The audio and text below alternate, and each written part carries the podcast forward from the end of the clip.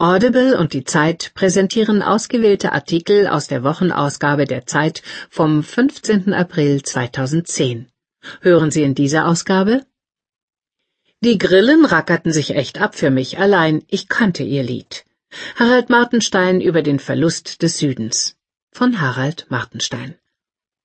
Ich habe einen Traum. Als meine Mutter starb, starrte sie in mein Gesicht. Der amerikanische Songschreiber Rufus Wainwright stürzt sich mit aller Kraft ins Leben. Seit dem Tod seiner Mutter haben seine Träume ihre Leichtigkeit verloren. Aufgezeichnet von Ralf Geisenhans Lücke. Euros nach Athen. Natürlich könnte man es auch lassen, Griechenland zu helfen, aber diese Rechnung käme uns noch teurer zu stehen. Von Mark Schieritz. Zeit der Vergebung. Nie war die Chance für eine Versöhnung zwischen Polen und Russen größer als nach dem Absturz von Smolensk. Von Christian Schmidt-Heuer. Der Geist der Macht. Mit der Wahl in Großbritannien endet die Epoche von New Labour. Von John F. Jungklausen.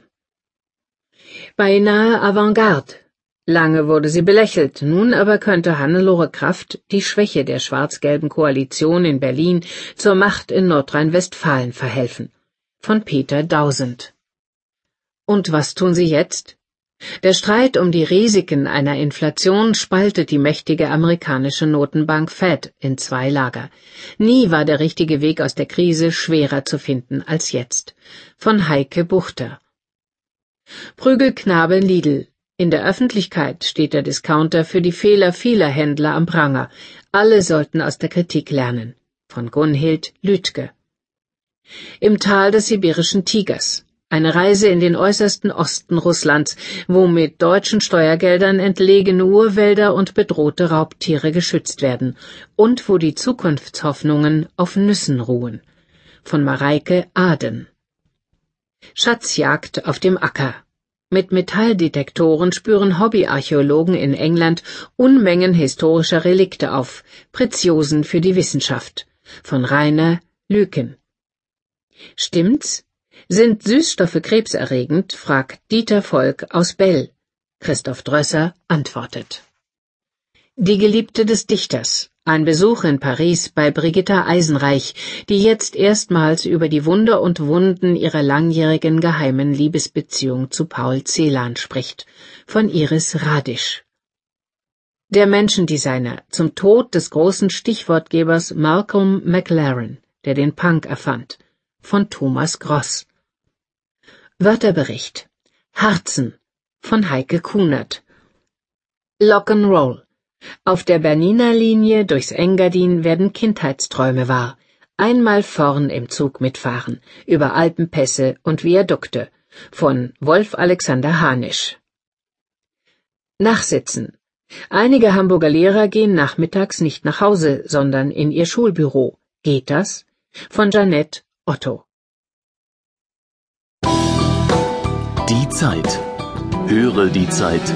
Genieße die Zeit. Die Geliebte des Dichters. Ein Besuch in Paris bei Brigitta Eisenreich, die jetzt erstmals über die Wunder und Wunden ihrer langjährigen geheimen Liebesbeziehung zu Paul Celan spricht. Von Iris Radisch. Die Zeit. Ausgabe 16 vom 15. April 2010. Brigitta Rupp Eisenreich ist heute eine 81 Jahre alte Dame. Vor 58 Jahren hat sie in einer schönen Sommernacht in Paris den Dichter Paul Celan kennengelernt. Damals kam Celan gerade von der ersten Deutschlandreise seines Lebens zurück. In Niendorf bei Lübeck hat er bei der Tagung der Gruppe 47 nicht nur seine große, unmögliche Liebe, die österreichische Dichterin Ingeborg Bachmann, wieder getroffen, sondern auch den heute fast vergessenen österreichischen Schriftsteller Herbert Eisenreich. Wenige Tage später macht Eisenreich seinen neuen Freund Paul Celan in Paris mit seiner schönen jungen Schwester Brigitta bekannt.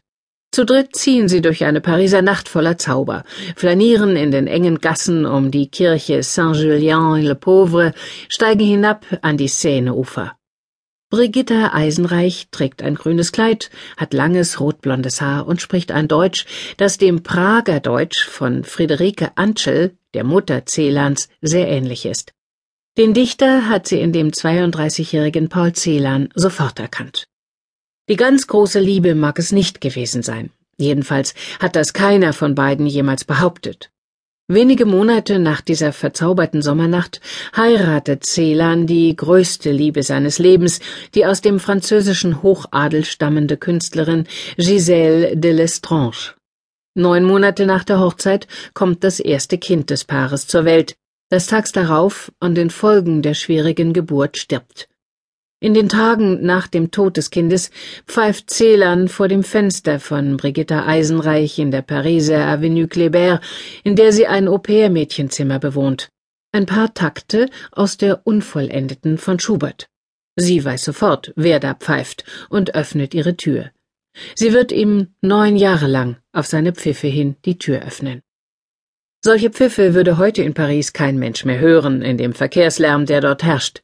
Wer heute zu Brigitta Rupp Eisenreich kommt, muss die Metro bis zur Endstation Mairie des Lilas nehmen, muss ein Eisengitter öffnen, einen Türcode eingeben, im Vorraum eine Sprechanlage in Gang setzen, eine weitere Türsperre passieren, mit dem Fahrstuhl in den zweiten Stock fahren, um am Ende eines langen Ganges von einer